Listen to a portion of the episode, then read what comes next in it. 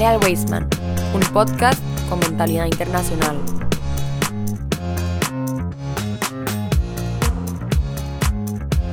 Muy buenas comunidad Wasteman, qué gusto tenerlos al otro lado de nuestros micrófonos en un podcast más de Toral Día del programa Jale al Wasteman, un podcast con mentalidad internacional en el programa de Toral Día donde hacemos repaso de la parashá de la semana o como en este caso de las parashot porque son dos de las que vamos a conversar, así es, y nos acompaña como siempre en todos los programas de Toral Día nuestro querido rabino El More Rashi Zamora. Rashi, ¿cómo estás?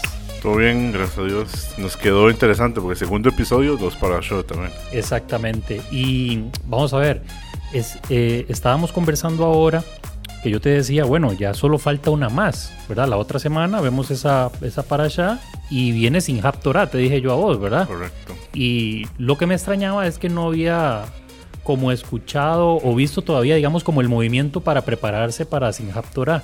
Entonces, por eso te hice la consulta y aprovechando que me tiraste un dato muy interesante, pues te la hago acá en el micrófono para que nos comentes por qué no hay fiesta de Sinjab Torah, digamos la otra semana que ya acabamos de leer la, eh, la, la, última para allá. Bueno, entonces tenemos estas dos esta semana. Este, después tenemos uh, dos más. La última uh -huh. se va a leer en la fiesta de Simchat Torah y entonces va a quedar como una libre de, de un Shabbat normal, entre comillas, normal.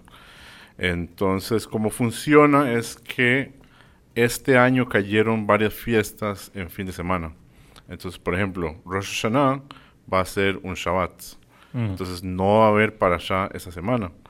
Simplemente se lee la lectura de Rosh Hashanah. Cuando Rosh Hashanah cae con Shabbat, por ejemplo, la lectura a veces cambia un poco y porque se parte más. Por ejemplo, las fiestas, las, las aliot, ¿verdad? cada para allá nosotros la dividimos en siete por los siete, los siete días. Cada uno tiene su porción. En la fiesta no es así. O por ejemplo, en Rosh Chodesh, Rosh Chodesh tenemos cuatro aliot. En las fiestas tenemos cinco aliot. Cuando cae la fiesta en Shabbat, lo que se agarra es que es la misma lectura, pero sí se divide en siete. Entonces, siete personas tienen el honor de pasar frente a la Torah para que lean lo que se llama una día. Ok, entonces vamos a ver, normal, digamos, normalmente si no hubiera caído en, en fin de semana este, estas otras fiestas, ¿verdad? ¿Cuándo hubiera sido sin Torah? O sea, dentro de dos semanas aproximadamente. Eh, sí, Ahora, no necesariamente también porque el calendario se hubiera acomodado el solito, entonces tal vez iríamos más atrasados. Ahora vamos muy adelantados, pero por lo mismo, porque se sabía ya que iba a quedar de esa manera. Entonces, sí, vamos a tener, por ejemplo, Rosh Hashanah, vamos a tener en Shabbat, vamos a tener Sukkot también en, en, en Shabbat. Solo Yom Kippur no, Yom Kippur cae el lunes este día, si no me equivoco este año, pero sí. Entonces, como vamos a tener varios en Shabbat, no va a haber lectura, no va a haber para allá, okay. va a haber lectura de Torah de esa fiesta. Ok, entiendo. Ya tendremos un programa especial sobre las fiestas que se están acercando, eh, también de, por supuesto, de Sinjab Torah. Vamos a tener eh, posiblemente estudiantes invitados, como hemos hecho en otras dinámicas, donde en las fiestas invitamos estudiantes para que ellos nos compartan pues todo lo aprendido en las clases de Tanat junto al al rabino Rashi Zamora.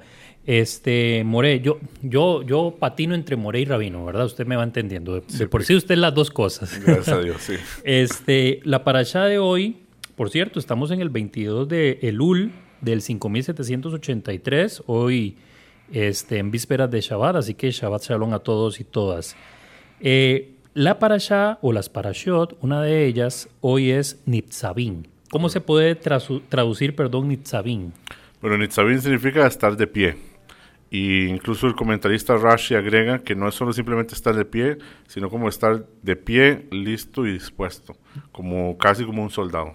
De pie presente, presente. es decir, estoy acá efectivamente para este escuchar y acatar, que básicamente era lo que se estaba haciendo en ese contexto, ¿verdad? Con el tema de las leyes y demás. Correcto, venimos de una parasha anterior donde les, lo que les estaban dando a ellos era una lista de los qué hacer y qué no hacer, básicamente, y las consecuencias. Claro, y curiosamente también conversábamos, estas, estas dos parashot son, están cortitas, ¿verdad? Son relativamente cortas en comparación a otras, y creo que es por la misma naturaleza, porque según, y ya lo vamos a comentar, lo que este, estuvimos leyendo y comentando, es que eh, ya están a las puertas, como en la meta ya efectivamente para entrar y es lo que vamos a conversar hoy. En esta para allá hay algo interesante, como en todas, pero que resulta particular porque hay una mitzvah que se tiene que cumplir cada ocho años, siete años, ¿verdad? Así es, que es la mitzvah de Hakel, se, se, pronuncia, ¿verdad? Y Hakel, perdón. Y justamente cae, este, esos siete años se cumplen este año, ¿verdad? Que hay que, que hay que cumplir. ¿No puedes hablarnos de esa, de, esa mitzvah? Sí, claro. El año de Hakel es un año que es muy especial, que era la dinámica que era lo que pasaba en Sukkot, el rey de Israel, ¿verdad? Rey David o Salomón, quien fuera, estuviera encargado en ese momento, el rey salía y tenía que leer ciertos versículos directamente de la Torah. Entonces, hay ciertas mitzvot donde se requiere la presencia de las personas. Hakel tenía en particular que era literalmente todo mundo, hasta los bebés tenían que ir al, al Beit HaMikdash. Entonces era una manera como el rey conectaba con el pueblo y los elevaba espiritualmente. El rey en el judaísmo no simplemente es una persona que representa al pueblo, que es un líder, sino también es una persona que está encargada de la parte espiritual. Entonces el rey, por ley judía, tiene que tener un Sefer Torah en miniatura siempre que él cargaba. Él sacaba este Sefer Torah en miniatura y durante la fiesta de Sukkot él agarraba y leía ciertos versículos cuando toda la gente estaba reunida. Este año da la casualidad que estamos en el año de Hacker. Prácticamente hablando, no tenemos templo, pero sí hay muchas costumbres de hacer más reuniones, de hacer más shurim, de hacer más cosas donde la gente esté junta para respetar o como para conmemorar esta parte que era que todos se unían para crecer espiritualmente. Ok, sí, no, bastante interesante. Te hago una pregunta ahí fuera de base. Este, vamos a ver, en la parasha pasada comentábamos justamente que como no hay templo, hay ciertas leyes que no se cumplen. Y más en los eh, judíos de la diáspora. Los que están en Israel todavía tienen un poco más de maniobra. En este caso, digamos por ejemplo específicamente en, en, esta mitzvah de Hakel, ¿Hay judíos o hay comunidades, no sé, te pregunto, que por decirlo así, la practican tal como es, como una forma de, tal vez no cumplir la ley porque no se puede, pero sino como de, ok, vamos a realizarla en forma de, de práctica o de una forma de, vamos a ver, como de pensar que tenemos el templo, pero no está. Igual lo cumplimos. Ok, entonces en los grupos hasídicos se da mucho que en el año de Hakel van a visitar a sus reves. Mm. Hay muchos rebes que todavía están vivos de diferentes dinastías y muchas personas que hacen eso. Hay otros rebes en otras dinastías que tal vez no. Por ejemplo, hay una que es muy famosa que es el movimiento de Breslov. En Breslov es muy común que ellos van a la tumba este Rey Nachman a visitar, que era como el rebe de ellos.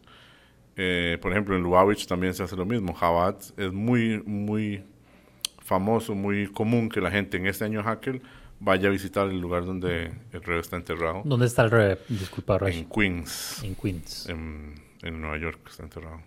Está enterrado junto con su suegro. Entonces, eso sí es una costumbre.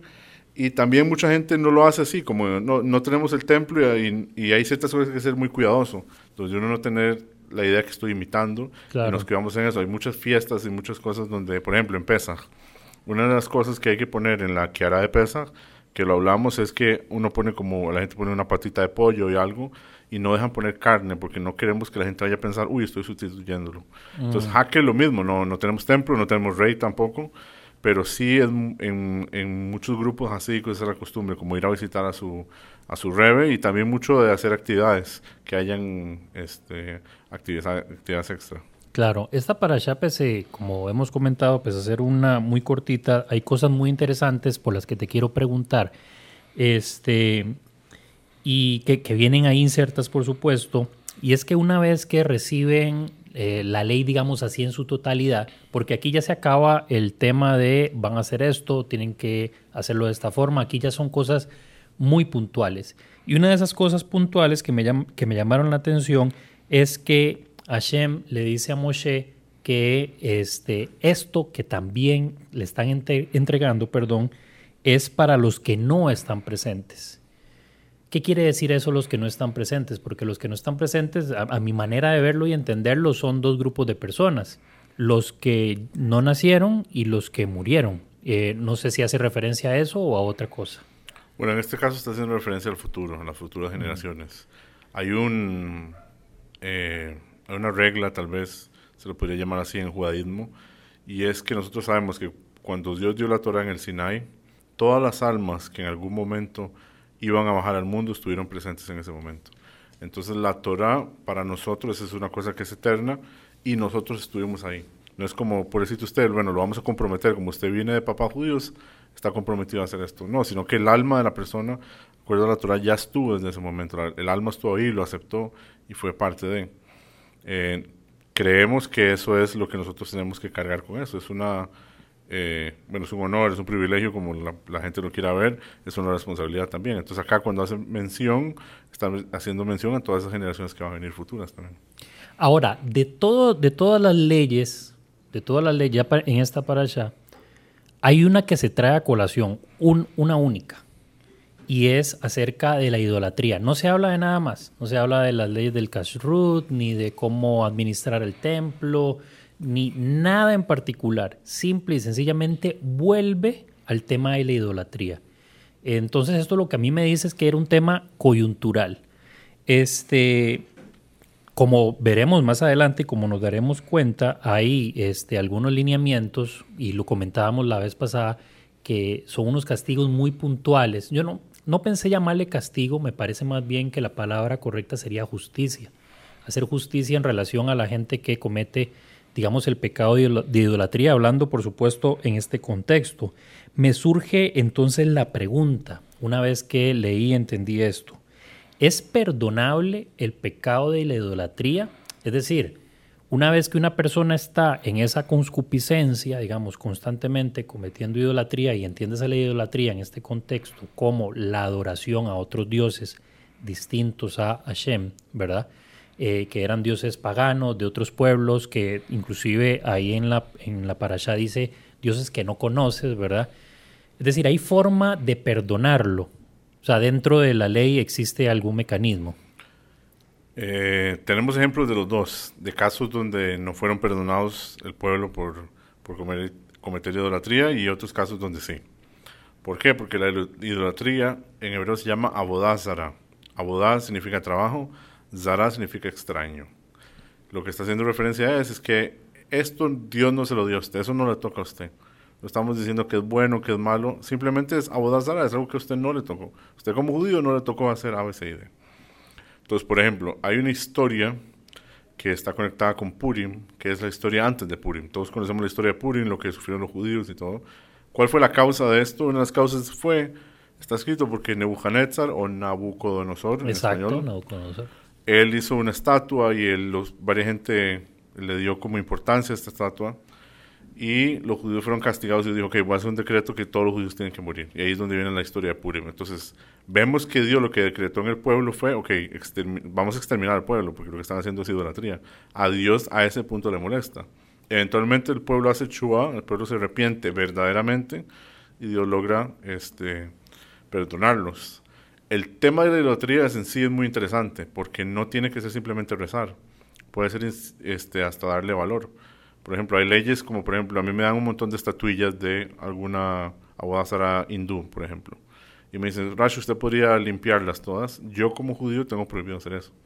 ¿Estoy haciendo algo malo? ¿Lo estoy rezando? No, pero el, el hecho que usted le está importancia como para hacer algo así, ¿verdad? De limpiarla, de, darle como cierto honor, ya eso se considera como abodazara. Entonces hay muchos niveles en ahora mismo, no solo simplemente rezar, tal vez hasta darle importancia a cierta cosa puede ser considerado Abodazara. Hoy en día no existe tanto este problema, no es tan común. Hay una, hay una historia de que había un rabino que se empezó a burlar de la gente que hacía Abodazara. Decía, wow, ¿cómo la gente va a tener este deseo de ir a rezarle otro, este, a otra imagen? Y suena muy ilógico. Y un rey se le apareció en un sueño y le dijo, si usted entendiera lo que nosotros vivíamos y veíamos en esa época con la boda cerrada, usted agarraría, así le dijo literalmente, usted agarraría sus pijamas y se iría corriendo a rezar la boda cerrada. Porque no es que sea algo que no funciona, no sea algo que sea mentiras, magia, todo esto, no es que sea mentira, simplemente que no es nuestra parte, no nos toca a nosotros. Hay historias donde la gente hacía ciertas cosas y de verdad habían resultados, no era, no era mentira.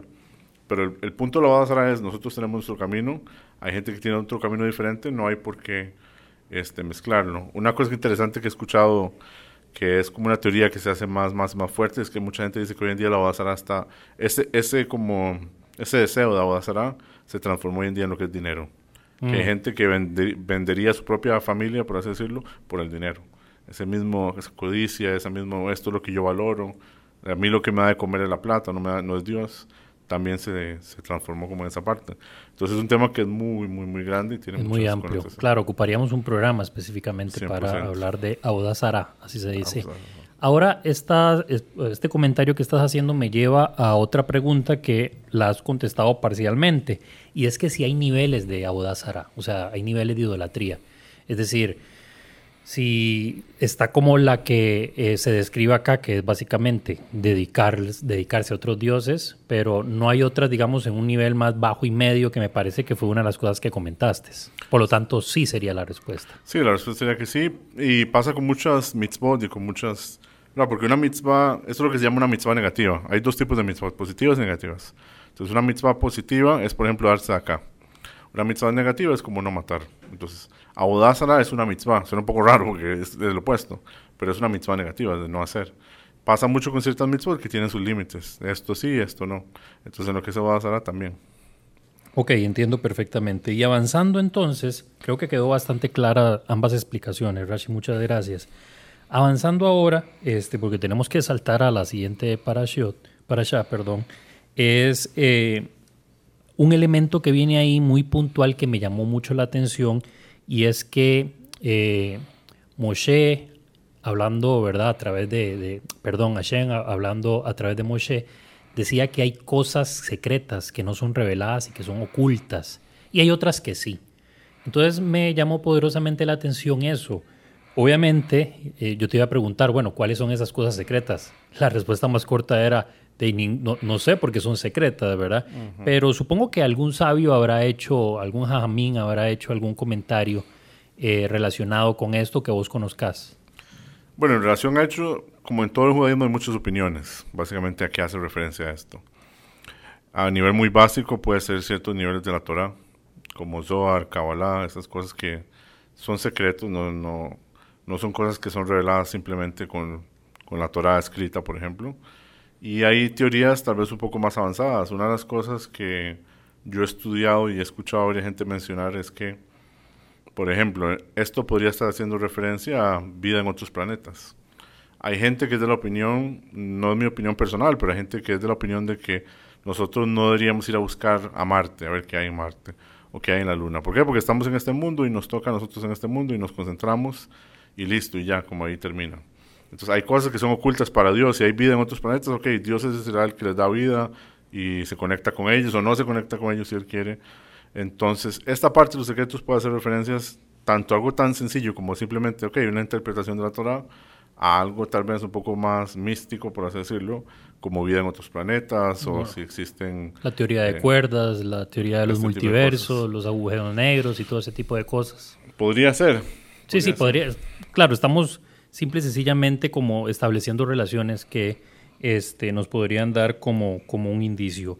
Y para finalizar con esta parasha específicamente y pasar a la siguiente, hay algo que me llamó poderosamente la atención que no, este, que de pronto lo pude haber leído porque, vamos a ver, no hemos grabado todas las parashá, pero yo sí que he leído todas las parashá desde que grabamos. Es decir, voy a, voy a hacer, voy es, un- es, es una mitzvah leer el- el- toda la Torah, digamos. 100%. Cumplí esa mitzvah, entonces, de haberla leído. Ya casi, ya casi cerramos este, con la fiesta de Sinjat Torah y nos faltan dos y, y- y- y la voy a cumplir. Entonces, te iba a decir que, que la hemos leído toda y no recuerdo muy bien haber escuchado esta frase. Como en el programa anterior lo dije, supongo que esa obviamente eh, debe de haber estado escrita anteriormente, pero ahora especialmente me llama la atención y es cuando habla acerca de circuncidar el corazón.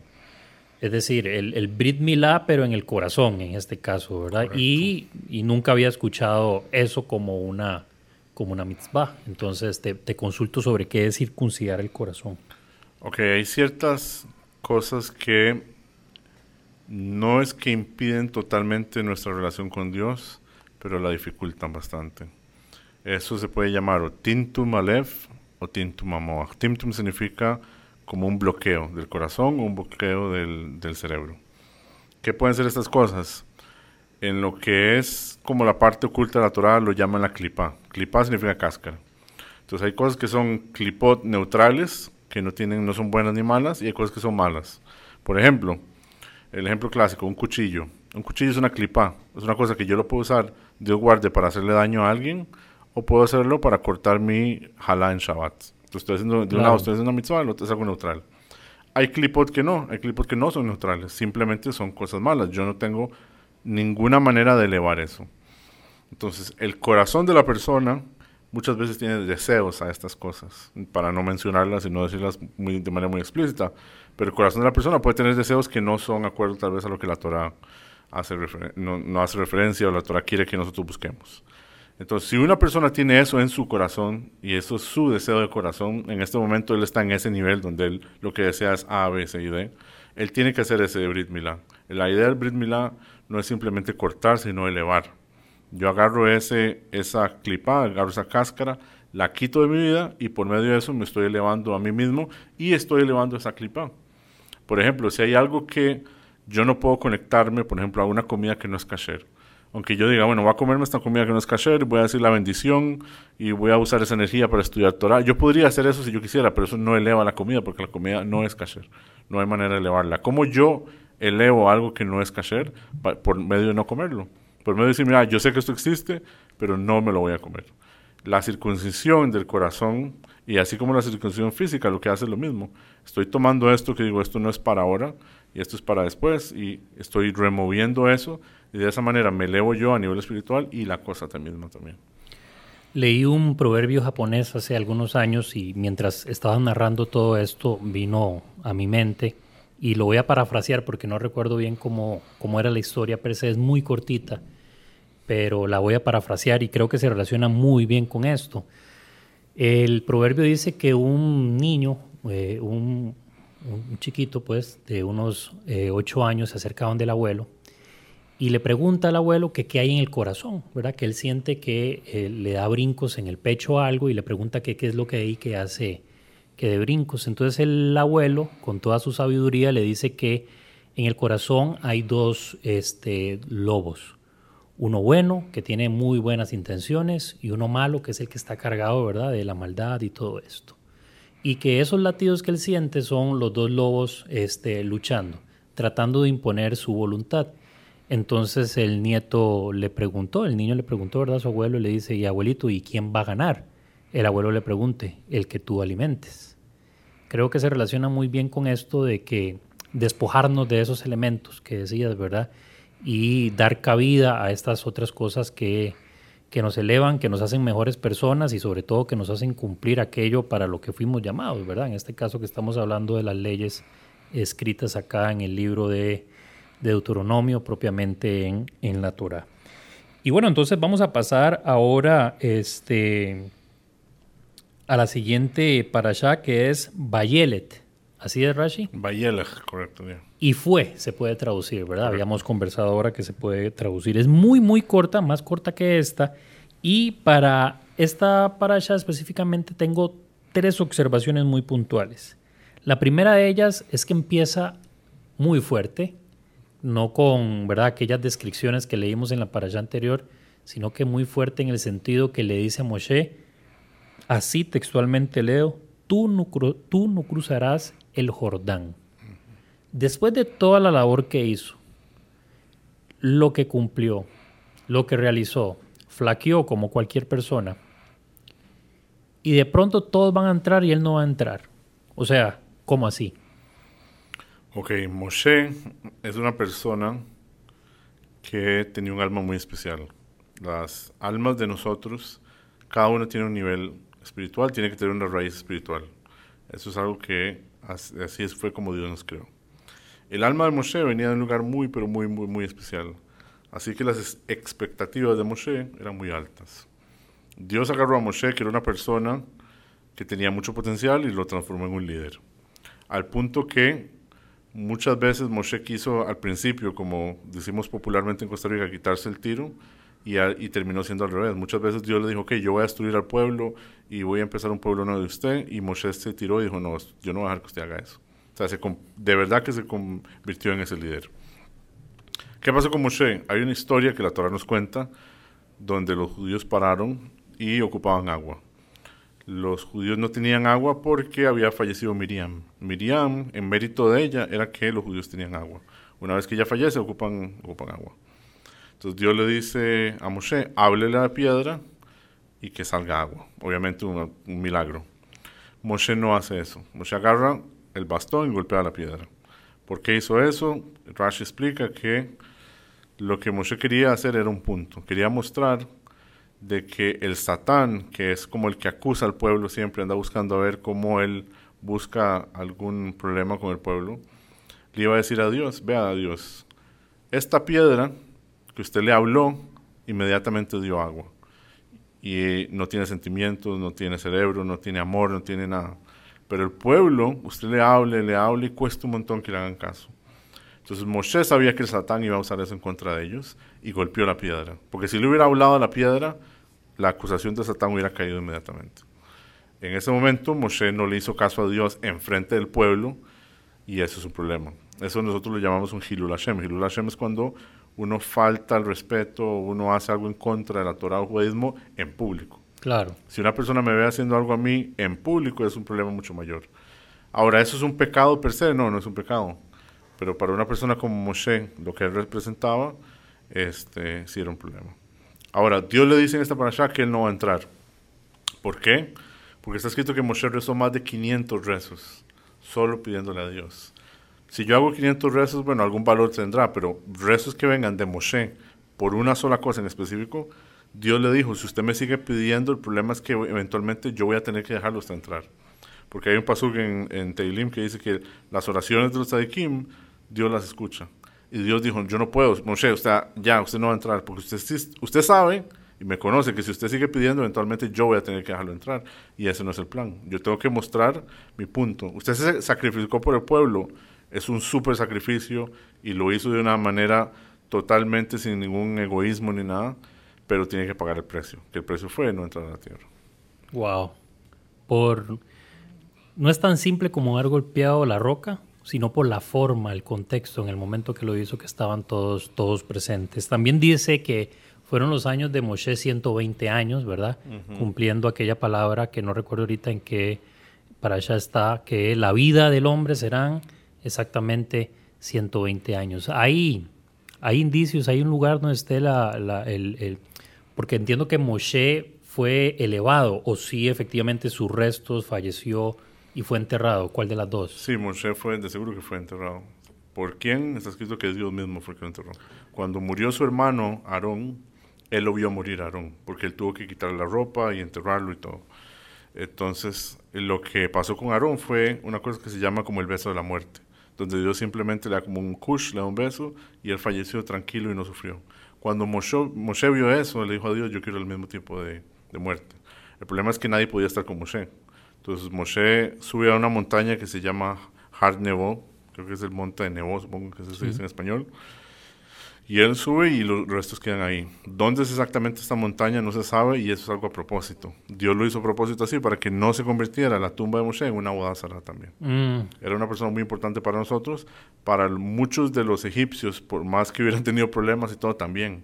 Y los egipcios eran gente que le gustaba mucho esta idea del respeto, de las tumbas, las momias, todo eso. Y no se quería que en algún momento se agarrara el cuerpo de Moshe y se convirtiera en esto. Sí, un lugar de peregrinación, de verdad. O sea, que se utilizara básicamente para la idolatría, que, básicamente era eso, para la boda Sara. Él vivió 120 años y Moshe, lo interesante es que el día que él nació, la misma fecha, él falleció. Y mm. está escrito que ese es uno de los indicios para saber quién es una persona justa, un tzadik. Una persona que nace una fecha y fallece esa misma fecha, es porque es un ciclo completo. De verdad que cumplió todo lo que tenía que cumplir. Los 120 años es como la perfecta, por eso cuando una persona cumple años, se le desea que llegue hasta los 120. Sí, un dato interesante, saliéndonos un poco de la parasha, pero, pero hablando de esto de, de los 120 años. Recientemente, este, por investigaciones en las zonas azules, no sé si alguna vez has escuchado hablar de las zonas azules, que son lugares específicos, hay cinco, en, hay uno en Okinawa, uno aquí en Nicoya, en Costa Rica, otro en Los Ángeles, uno en la isla de Cerdeña y se me escapa este otro que está en otra isla, no recuerdo el nombre, son cinco. En estas zonas azules, las personas, por lo general, tienden a vivir más de 100 años. Este, son centenarias. Y la investigación, aparte científica, realizada de manera reciente, eh, ha hallado que, eh, entre otras cosas, por tener una buena salud este, física, relaciones y conexiones familiares, actividad física, etcétera, etcétera, etcétera, estas personas logran llegar a edades este, bastante avanzadas en relación a la población, digamos, promedio. Y los científicos han, y esto científicos laicos, ¿verdad? Ningún tipo de religión, han tasado que el promedio en que una persona puede vivir son 120 años. O sea, no más allá de eso, ¿verdad? Si uno llega, pues excelente, pero 120 años es como la edad este, promedio a la que llegaría una persona. Eh, curiosamente, una de esas cosas que nos vamos encontrando, y ya hemos comentado en otros programas, este, parece que la, palabra escrita aquí en la Torah se, se cumple y una vez más la ciencia este, lo comprueba. Pero bueno, continuando, More, y ya casi para ir cerrando, eh, quiero hablar acerca de la irrupción de una persona que de pronto se, puede entender como el sucesor de Moshe, ¿verdad? Que es Josué, no sé si se dice así en, en hebreo. Yehoshua. Yehoshua. De Yehoshua. Mejor Josué, me suena. me, es más fácil decirlo de Josué. O sea, ¿de dónde sale? ¿Cómo aparece? De pronto este, es elegido eh, para suceder a Moshe, que no, no, es, no, es cualquier par de zapatos el que tiene que ponerse. Sí, eso, eso es un dato muy importante porque uno pensaría, así como se había manejado en la familia, que los que iban a seguir eran los hijos de Moshe. Claro. Que son personajes que la Torah no habla de ellos. O sea, los menciona cuando nacen y listo, nunca vuelven a aparecer. Entonces, ¿quién fue el que quedó? Yoshua. ¿Quién era Yoshua? Yoshua era un talmid, era un estudiante de Moshe. Y Yoshua tenía la ventaja que él siempre estuvo, pero siempre estuvo ahí con Moshe. Él lo que Moshe ocupara, o sea, a nivel, estamos hablando no espiritual, sino físico. Se ocupaba ir a dormir, se ocupaba esto, él siempre estaba con él. La Torah fue transmitida por, por, un sistema en esa época, en el desierto. Entonces Moshe recibía la Torah, hablaba con Dios y él se lo pasaba a los ancianos, los ancianos lo pasaban al pueblo. Pero dos personas que, tenía, que estaban como in between los ancianos y Moshe, era Aarón, que era su hermano, que él falleció, él no podía obviamente continuar con el legado, y Yehoshua. Yehoshua fue una persona que fue tan, pero tan devoto a Moshe, que él manejaba la Torah mejor que cualquier otra persona, incluso mejor que los hijos de Moshe, por esta característica. Cuando Moshe sube, una de las personas que no se cree que Moshe murió y no pasó nada fue él. Y Joshua estaba esperando ahí abajo en la montaña. Él dijo, no, en algún momento Moshe va a venir. Una persona que de verdad tenía esa conexión con su rabino. Era una persona muy especial. Él fue uno de los, de los espías que fue también. El nombre se lo cambian. Se llamaba Joshea. Y le agregan una letra para que sea Yehoshua, que es una de las letras del nombre de Dios. Porque Moshe dijo, si este muchacho va solito y con ellos, me da miedo que lo que le alteren su manera de ver las cosas. Él agrega este, una letra a su nombre para que vaya con esa bendición de Dios.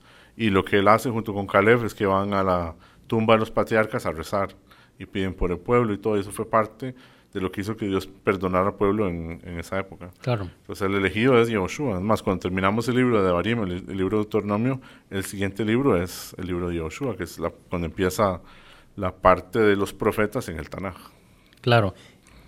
Una de las cosas que también, ¿verdad? Porque aparece eh, Yehoshua, Josué, y de pronto hay una orden que es persistente e insistente.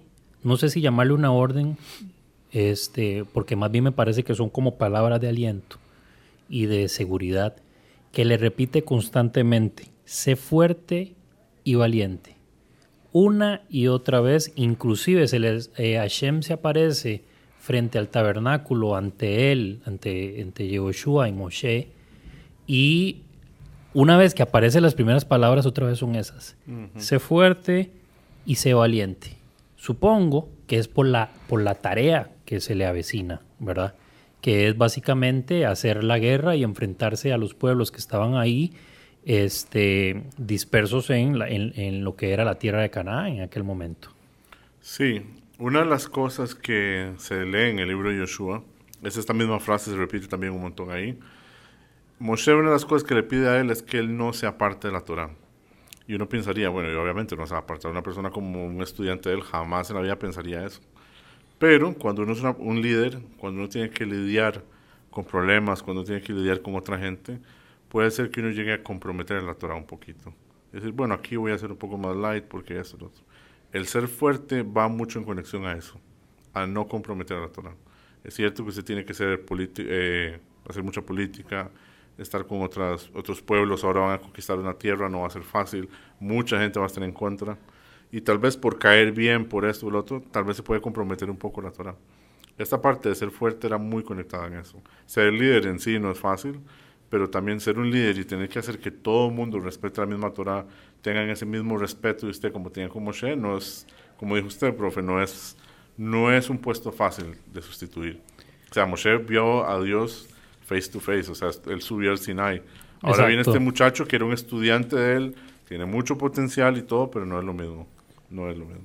Ahí, después, bueno, esto ya lo comentaremos en la, siguiente para allá. Vamos a, a trabajar, a leer dos, la próxima, el próximo Shabbat también. Solo uno. Solo uno. Este, hay un cántico, ¿verdad? Que, que, que, tienen que realizar, pero bueno, hablaremos el próximo programa de, de eso. Una de las cosas que particularmente me llevo esta para allá, siempre trato de hacer como un cierre de reflexión al final, y es eh, esto, ser fuerte y ser valiente. Creo que es uno de los principales valores que debemos de tener eh, para hacerle frente eh, al día a día, a lo que nos enfrentamos, y que en medio de esto también seamos capaces de guardar esto que se, que, se le entregó al pueblo judío, ¿verdad? de perseverar, de saber que hay cosas que no son, que no son negociables, que hay que mantenerse fuerte y firme porque en manteniéndose fuerte y firme vamos a mantener el favor, el favor de Dios. Sí, hay una, hay una historia que tal vez, solo como para aportar, hay un rabino muy importante que falleció hace poco, Jonathan Sachs, que fue el gran rabino de, Inglaterra. Lord Jonathan Sachs. Exacto, eso es lo que iba a mencionar, es Lord. Y para ser Lord usted tiene que entrar y arrodillarse a la reina y tiene que cumplir con todo el procedimiento. Y él le mandó a decir a la reina que con todo el respeto del mundo, y él no podía hacer esto, porque no se puede, por el problema de Bazará, todo lo que hablamos ahora. Y eh, ella, en lugar como de tomarlo como una ofensa o algo, lo tomó así como una de las bendiciones más grandes, que alguien tuviera esa confianza con ella, decirle, y lo adaptaron la ceremonia y todo para él. Y él es un lord y hizo todo lo que tenía que hacer, no comprometió su judaísmo y terminó ganando, por así decirlo, más, un poco más el respeto de, de la reina. Lo mismo ha pasado con gente que varios rabinos que fueron a visitarla y nosotros tenemos la costumbre de, ser shomer ¿verdad? De no tocar a otras mujeres que no sean parte de la familia. Y donde fueron a saludarla y todo, y le dijeron, bueno, yo no puedo por cuestiones religiosas y todo, en lugar de molestarse, lo que sea, lo tomó ella como, wow, o sea, esta gente de verdad respeta sus propias costumbres, tienen un respeto por Dios, por la y lo hacen de una manera alegre y todo, no así como una vergüenza. Y claro. Eso es lo que somos y lo hacen de una manera abierta. Un Nobel, uno, hay, hay, muchos Nobel eh, judíos, ¿verdad? Este era norteamericano. Eh, la ceremonia de los Nobel se lleva a cabo los sábados y él desde siempre es un sábado, o sea, es, así. Y le entregan el Nobel y le dicen que tiene que ir, ahorita no recuerdo el nombre, la próxima para allá pues lo traigo a colación para quienes lo quieran buscar después. Y él dice que él lo acepta y todo, pero que él no puede ir a la ceremonia porque es un sábado.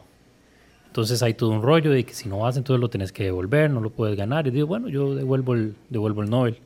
Al final, después de más de 100 años de realizar la ceremonia de los Nobel un sábado para entregar este, estos distintos reconocimientos, la pasaron para el viernes temprano para que esta persona que ganó el Nobel, este científico, creo que era de química o de física, alguna de estas, no, este, no violara el Shabbat, lo pudiera cumplir y demás. Y creo que esa, esa, es una de las cosas que debemos nosotros, nosotros tener muy presentes al momento de defender y creer pues en aquellas cosas que creemos. More, tenés un mensaje final, ¿verdad? Sí, quería tomar la oportunidad y el espacio para desearle feliz cumpleaños a tres personas de mi familia. Número uno, mi esposa, el papá, o sea, mi suegro, y el tío de ella, porque son gemelos. Entonces los tres interesantemente cumplen años, bueno, los gemelos obviamente, pero ella y su papá cumplen años en la misma fecha, entonces mandarles un más alto, que tengan muchas bendiciones, que lo disfruten mucho y que, que sigan siendo tan especiales como son ellos. Bueno, entonces desearles más el Tov, se dice, ¿verdad? Correcto. Más el Tov a estos eh, familiares de Rashi, en este caso el suegro y su esposa y el hermano también de, que son miembros de su familia, el hermano del suegro de Rashi, que no sé cómo se dirá a nivel de consanguinidad, digamos, por decirlo de alguna manera, pero muchísimas felicidades a la esposa de Rashi, este, que es muy especial, es una muy buena persona. Eh, tuve el placer de conocerla, de compartir con ella en un par de ocasiones y, creo, que, creo que es la mujer, la mujer ideal para mi querido amigo Rabino y More Rashi y sé que también él es el hombre ideal para, para ella, así que muchas felicidades. Ya, ya me estoy poniendo romántico. Sí, sí, muchas gracias, profe. así que nada, un saludo a todos, queridos escuchas. Shabbat Shalom y nos encontramos en el próximo programa de Toral Día aquí en el podcast de Harald Weisman, un podcast con mentalidad internacional.